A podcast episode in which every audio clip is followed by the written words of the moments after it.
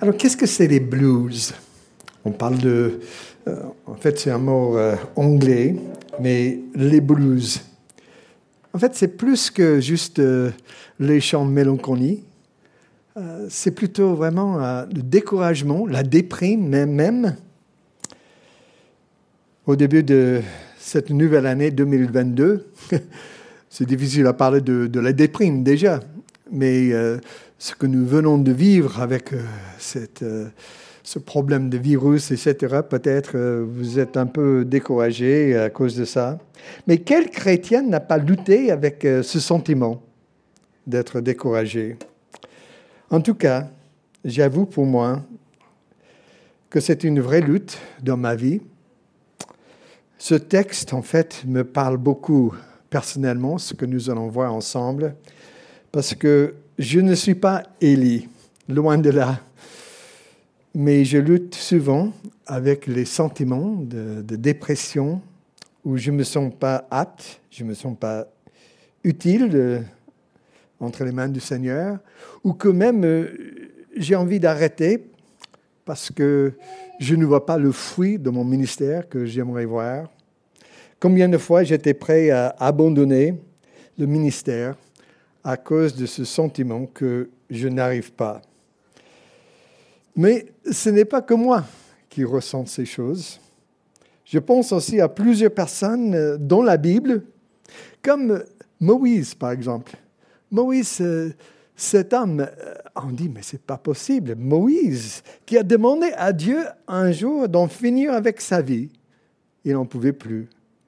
Moïse qui a accompli tous ces miracles en Égypte, qui a aidé le peuple d'Israël à traverser la mer Rouge, qui a aidé le peuple d'Israël à passer dans le désert pendant toutes ces années, mais qui a demandé aussi que Dieu en finisse avec sa vie. Ou Jonas. Jonas, peut-être moins connu, mais après cette grande victoire spirituelle où toute la ville de Ninive s'est tournée vers Dieu, Jonas est sorti de la ville, il s'est assis sous une plante pour un peu d'ombre et il a demandé la mort, car il s'est dit qu'il n'était pas mieux que ses ancêtres. Même l'apôtre Paul, on n'y pense pas souvent, c'était pas jusque-là où il demandait la mort, mais il, était, il parlait de la détresse. Et en 2 Corinthiens 1, verset 8, il dit, nous étions écrasés au bout des forces, désespérés de conserver la vie. L'apôtre Paul.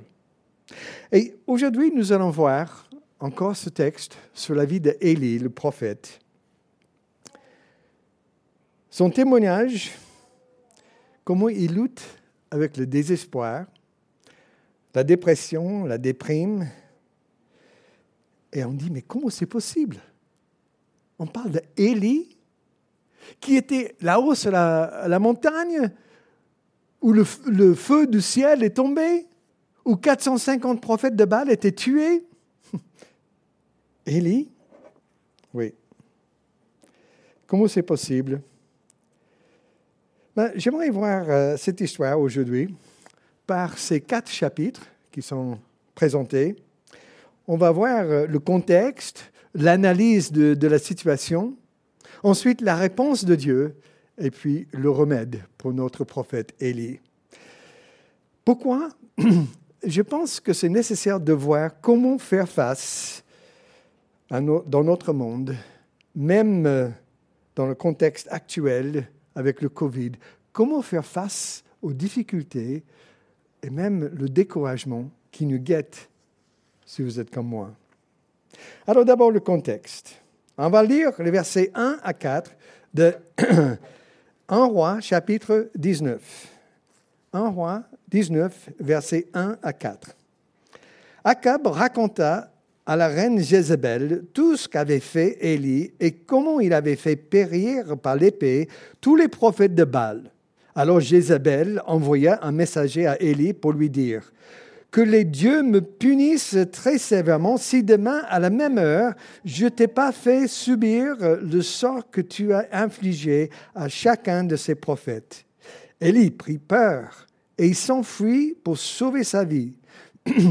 il se rendit d'abord à Beersheba, dans le territoire de Juda, où il laissa son jeune serviteur, puis s'enfonça dans le désert. Après avoir marché toute une journée, il s'assit à l'ombre d'un genêt, isolé, et demanda la mort. C'en est trop, dit-il.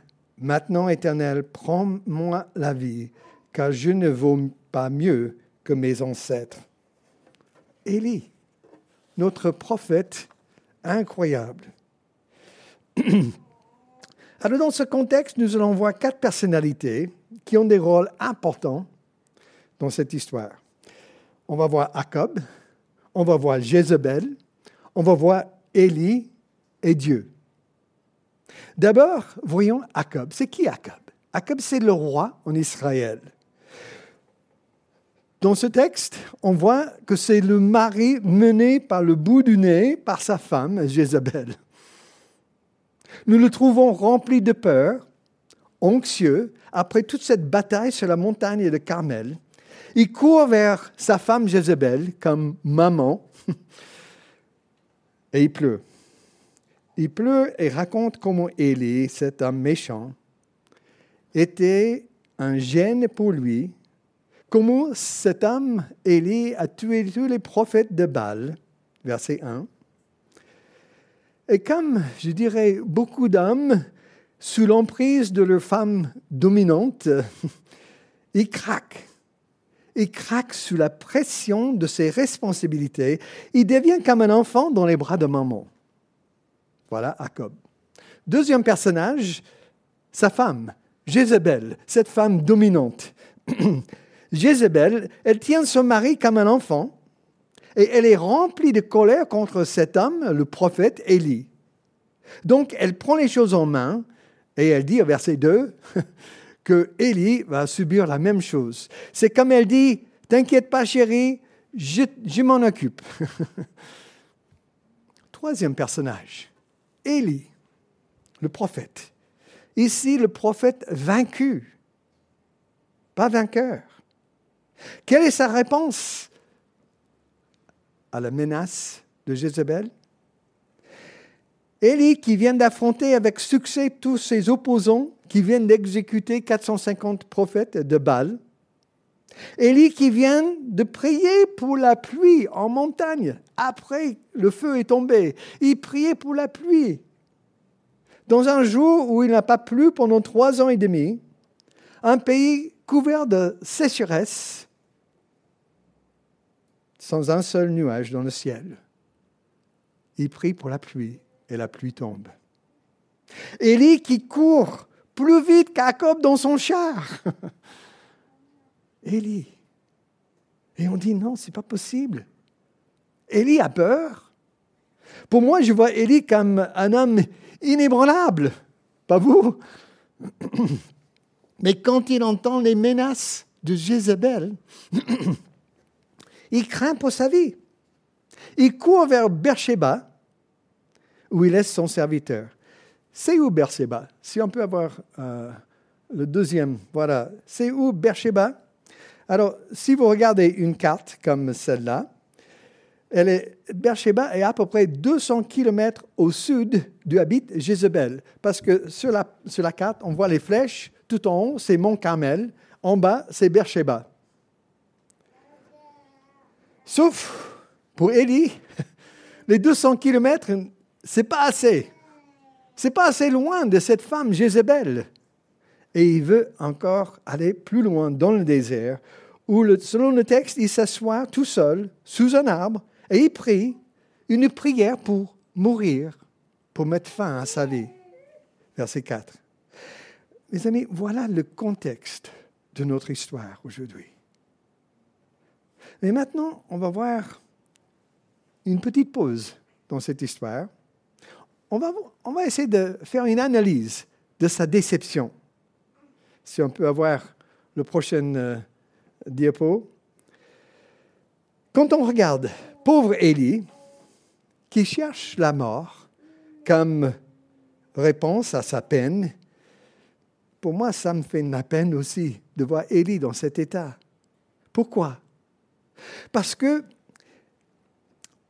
on a aussi peut-être, et moi aussi, j'ai expérimenté ces sentiments où on préfère euh, une délivrance par aller au ciel que faire face aux problèmes dans la vie, de la vie. Encore une petite pause pour examiner les facteurs qui poussent cet homme, ce prophète Élie, à cette déprime. Premier facteur, Élie perd son perspective. Il ne pense plus selon la réalité des choses. Quand Jézabel fait cette menace, au lieu de considérer la source, parce que Jézabel, une femme, l'ennemi de Dieu, elle adore des idoles, elle déteste Dieu et ceux qui croient en Dieu. Et Élie ne considère pas la réalité non plus de la menace, n'est-ce pas? C'était peut-être que des paroles menaçantes. Est-ce qu'elle a la possibilité de mettre fin à sa vie En tout cas, une chose que je vois bien, Élie ne présente pas son dilemme au Seigneur. Ah, la prière. Élie, tu as oublié la prière, toi? Vous voyez, comme nous, dans les situations stressantes, souvent, on oublie de nous tourner d'abord vers Dieu, n'est-ce pas? Peut-être à genoux, Élie aurait repris la bonne perspective des choses. Donc, il perd son perspective. Deuxième facteur, il s'isole. On trouve Élie séparé des autres. Souvent, on oublie les relations importantes qui nous fortifient. Selon le texte, il a gardé son serviteur avec lui jusqu'à Beersheba. Et puis, il laisse son serviteur à Beersheba et il va tout seul dans le désert. Moi, je constate que souvent, quand on est découragé, on a cette envie d'être seul, à part des autres. Mais attention, parce que la dépression nourrit la solitude, et la solitude nourrit la dépression, et on tombe encore plus. Nous sommes vulnérables sans les relations avec les autres, les autres qui nous soutiennent et nous encouragent. Et ça me fait penser à ce que le roi Salomon a écrit en Ecclésiaste, chapitre 4 et verset 9. À partir du verset 9, il dit Mieux vaut être à deux que, deux, que toute seule. Si l'un tombe, l'autre le relève. Mais malheur à celui qui est seul et qui tombe sans avoir personne pour l'aider à se relever. Un homme seul est facilement maîtrisé par un adversaire, mais à deux, ils pourront faire face. C'est encourageant, n'est-ce pas? Donc, il perd son perspective, il s'isole. Troisième facteur pour Élie, il est pris dans sa faiblesse, cette manière de penser. Après la grande victoire sur Carmel, la dépression vient souvent à la suite d'une bonne victoire. Toute son énergie était mise pour la confrontation à Mont Carmel contre Jacob et les prophètes de Baal. Maintenant, Carmel est du passé. Que faire? Où faut-il après? Où faut-il aller après euh, l'expérience de Carmel? Je dirais qu'Élie était pris dans un moment vulnérable qui suit la victoire jusqu'au point où il a maintenant peur. Quatrième facteur, il se trouve à sec, émotionnellement et physiquement. Parce que pendant, pendant quelque temps, sa fille était à 100 à l'heure et il n'a pas eu le temps de se reposer même. Alors lorsque l'adrénaline baisse, il se trouve en mode burn-out. C'est là où nos esprits et nos pensées peuvent jouer avec notre raison et la réalité des choses et exagérer nos émotions pour ne plus voir les choses clairement. Donc il faut faire attention. Cinquième et dernier facteur, facteur. Élie succombe à la bête de l'apitoiement. Verset 4. Il dit, je ne suis pas meilleur que mes ancêtres. Et on dit, mais Élie, qui t'a dit que tu dois être meilleur que les autres? Le standard que Dieu se donne, le standard que Dieu donne n'est pas celui que Élie se donne, n'est-ce pas?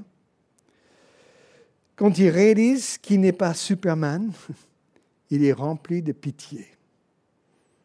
Il aurait dû remettre tout ça au standard de Dieu. Le Dieu d'amour, le Dieu fidèle, le Dieu prêt à nous aider, le Dieu qui nous accepte, qui nous sauve, qui connaît nos faiblesses, qui veut nous aider. Mes amis, comment faire quand ça nous arrive? Comment faire quand ça arrive à quelqu'un d'autre? Qu'est-ce qu'on fait avec quelqu'un dans cette situation? Quand on a envie peut-être de prendre la personne par les épaules et secouer la personne pour le réveiller au bon sens. En tout cas, ce n'est pas la manière que Dieu agit avec Élie. Et on va voir maintenant la réponse de Dieu. On a vu le contexte, l'analyse de la situation. Maintenant, on va voir la réponse d'Élie. Verset 5 à 8. Verset 5, il dit,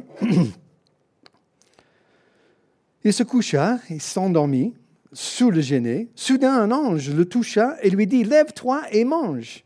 Il regarda et aperçut près de sa tête un de ces gâteaux que l'on cuit sur les pierres chauffées et une cruche pleine d'eau. Il mangea et but, puis se recoucha. L'ange de l'Éternel revint une seconde fois, le toucha et dit, Lève-toi, mange, car autrement le chemin serait trop long pour toi. Il se leva, mangea et but, puis, fortifié par cette nourriture, il marcha quarante jours et quarante nuits jusqu'à la montagne de Dieu à Horeb. J'aimerais bien manger quelques biscuits comme ça. Hein. 40 jours et 40 nuits, après, euh, ça fortifie bien. en tout cas, au lieu de lui arrêter et de dire, écoute Élie, arrête de te focaliser sur toi-même, remets-toi au ministère. Ce qui aurait peut-être chargé plus notre prophète avec la culpabilité qui n'arrive pas. Non, au lieu de lui dire, tu agis comme un enfant, Élie. non, Dieu relève doucement son serviteur pour le remettre sur ses pieds, pour être à son service. Et il lui offre du repos, il lui offre la nourriture pour être fortifié, restauré. Voyez, le Seigneur sait qu'Élie a besoin du repos et d'être nourri, fortifié. Alors il lui donne ce qu'il faut. Et il lui donne miraculeusement, hein, versets 5 et 6. Et notez bien, ce n'est pas n'importe qui pour le servir. Dieu envoie son ange pour s'occuper d'Élie. Et pour moi, quand je lis cette histoire, je dis, c'est incroyable quand même de voir comment notre Dieu, qui a ni besoin de repos, ni besoin de la nourriture. Pourtant, il comprend nos besoins physiques et émotionnels et il s'en occupe. Dieu n'attend pas que nous soyons les surhommes et les super-femmes. C'est pourquoi nous ne devons jamais se sentir faibles quand on a besoin de se reposer ou se nourrir ou même se détendre un peu. Et j'aime beaucoup la sage communication de Dieu ici dans ce texte. Gentiment et doucement et avec beaucoup de sagesse, Dieu parle à son serviteur pour le redresser. Regardez verset 9. À partir de verset 9, là-bas, là-bas à Horeb, c'est Mont Sinaï aussi, euh, selon les textes, là-bas, il entra dans la grotte et il y passa la nuit. Soudain, l'Éternel lui adressa la parole en ces termes. Que viens-tu faire ici, Élie? Il répond, J'ai ardemment défendu la cause de l'Éternel, le Dieu des armées célestes, car les Israélites ont abandonné ton alliance et ils ont renversé tes autels. Ils ont massacré tes prophètes. Je suis le seul qui reste, et les voilà qui cherchent à me prendre la vie. L'Éternel dit, Sors et tiens-toi sur la montagne devant l'Éternel. Et voici que l'Éternel passa. Devant lui soufflait un vent si violent qu'il fondait les montagnes et fracassait les rochers. Mais l'Éternel n'était pas dans l'ouragan. Après l'ouragan, il y a eu un tremblement de terre, mais l'Éternel n'était pas dans le tremblement de terre. Après cela, il y a eu un feu. L'Éternel n'était pas dans ce feu.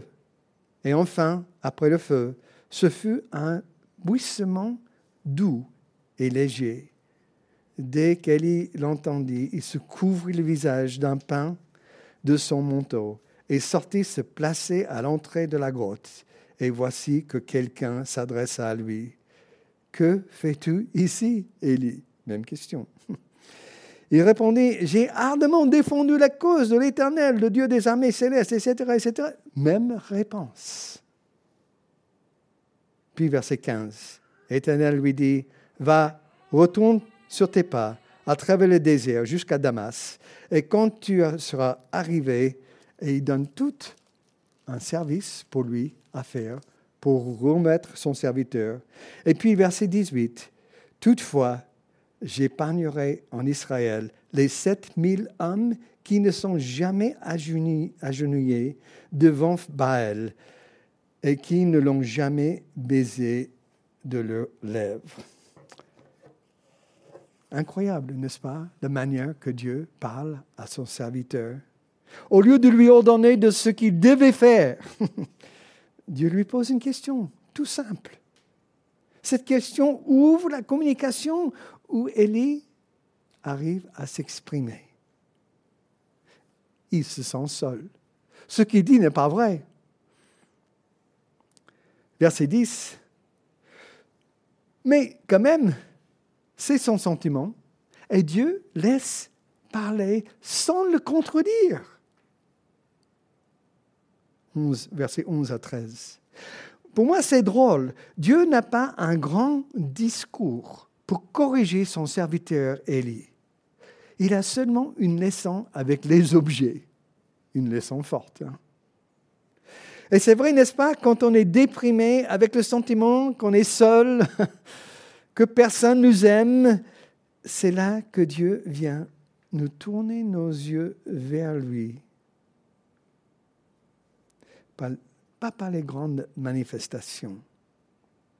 Donc, pour moi, ça veut dire une chose importante, que nous devons chercher Dieu dans le calme.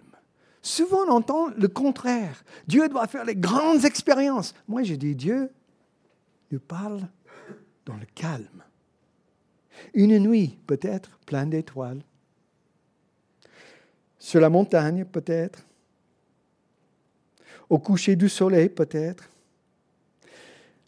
La communion avec Dieu, la communication avec Dieu se passe dans le calme. Mais Élie lutte toujours avec ses sentiments. Et il répète la même chose, verset 14. Dieu lui, Dieu lui donne donc un autre aperçu de sa grâce. Un aperçu de son avenir où Dieu a encore besoin de son prophète, son serviteur, versets 15 à 17. Et c'est seulement là, après avoir affirmé sa position comme prophète, que Dieu corrige ses pensées sans encore le critiquer. Verset 18. Il dit non, il y a quand même 7000, 7000 hommes cachés dans une grotte. Alors on va passer au dernier chapitre. Dieu donne le remède. Dieu lui donne un ami pour servir à côté de lui. Parce que parmi ces 7000 cachés dans une grotte, certainement il y a quelqu'un qui pourrait accompagner Élie, n'est-ce pas? Et c'est vrai, il s'appelle Élisée. Et après avoir dit au revoir à ses parents, Élisée se donne au service de Dieu. Et notre histoire termine pour aujourd'hui avec le verset 1 où on trouve Élie et Élisée ensemble pour servir. C'est une fin d'histoire joyeuse, avec deux prophètes côte à côte pour servir. Élie a trouvé du repos, il a trouvé la nourriture, et enfin, il a trouvé un ami pour faire équipe avec lui. C'est beau, n'est-ce pas? Qu'est-ce qu'on peut dire en conclusion à cette histoire?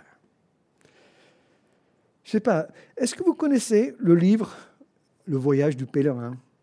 J'espère que vous connaissez ce livre, vous avez lu ce livre, il est super. Écrit il y a longtemps en arrière, mais vraiment des exemples de notre marche avec le Seigneur. Et dans ce livre, chrétien tombe comme Élie dans le découragement. Il perd pas tout l'espoir, mais il n'arrive pas tout seul à éviter et sortir du puits. Quand chrétien demande pourquoi ce prix est là pour faire tomber les pèlerins, son ami avec lui répond ceci. Ce lieu ne peut pas être réparé. Je trouve ça extraordinaire. Parce que sur nos chemins avec le Seigneur, c'est pareil. Souvent, les puits de désespoir, de découragement ne peuvent pas être évités. Mais avec l'aide du Seigneur, qui avec une main douce, comme avec Élie, il nous aide à sortir. Et quand la lutte est finie, nous pouvons regarder en arrière aux problèmes vécus et dire merci Seigneur. Le Seigneur est bon. Alors, aujourd'hui, si vous êtes comme moi, il y a des moments quand on se demande, est-ce que Dieu m'aime vraiment? Mais vraiment. Ça me fait penser à Romains 8, et verset 35, où l'apôtre Paul dit ceci, Qu'est-ce qui peut nous arracher de l'amour de Christ? Et il nous donne des possibilités, il dit, la détresse, l'angoisse, la persécution, la faim, la misère, le danger, l'épée. Non, rien. Et voilà, est-ce que Dieu m'aime? Pas juste quand je suis obéissant, quand je fais ce qui est bon, quand je suis gentil. Moi, je veux savoir, est-ce que Dieu, ce que Dieu pense de moi quand je fais n'importe quoi? Pas quand je suis positive, pas quand je fais ce qui est bon. non, même moi, je m'aime à ce moment-là. Non, je veux savoir ce qu'ils pensent de moi quand je ne suis pas gentil. Quand je dis des choses que je ne devrais pas dire. Quand j'ai des pensées que je ne devais pas avoir, des mauvaises pensées. Et puis je reviens à ce verset. Qu'est-ce qui peut nous séparer de l'amour de Dieu? Rien. Rien. C'est pourquoi Christ est devenu cher pour montrer qu'il nous aime, pour aller jusqu'à la croix, pour mourir à notre place et payer la dette de nos péchés parce qu'il nous aime. Franchement, servir dans ce monde où il y a beaucoup de dépression, beaucoup de découragement, c'est pas facile. Est-ce que tu te sens peut-être au bout de tes ressources, au bout de tes forces. Le, même Dieu qui a refusé d'abandonner Élie, il veut t'offrir son amour, son encouragement pour te donner la persévérance nécessaire pour courir, la persévérance dont on a besoin pour le servir. Je vous invite à prier avec moi. Et peut-être on peut juste avoir un moment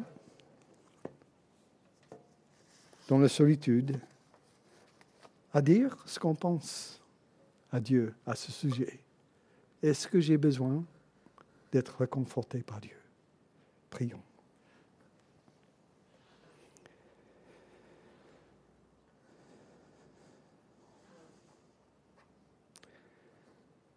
Seigneur, ce, sujet est difficile pour moi, pour nous tous. Nous avons tous la tendance à être découragés. Mais Seigneur, merci pour ton aide. Merci que tu es là pour nous prendre par la main, pour nous faire sortir de ces choses. Nous voyons dans notre âme extraordinaire Élie, un prophète qui a fait des grandes choses. Un côté faible. La faiblesse de ses sentiments. Et Seigneur, si nous pouvons nous identifier avec lui, merci aussi que nous pouvons voir comment tu l'as aidé, comment tu as fait pour redresser ton serviteur.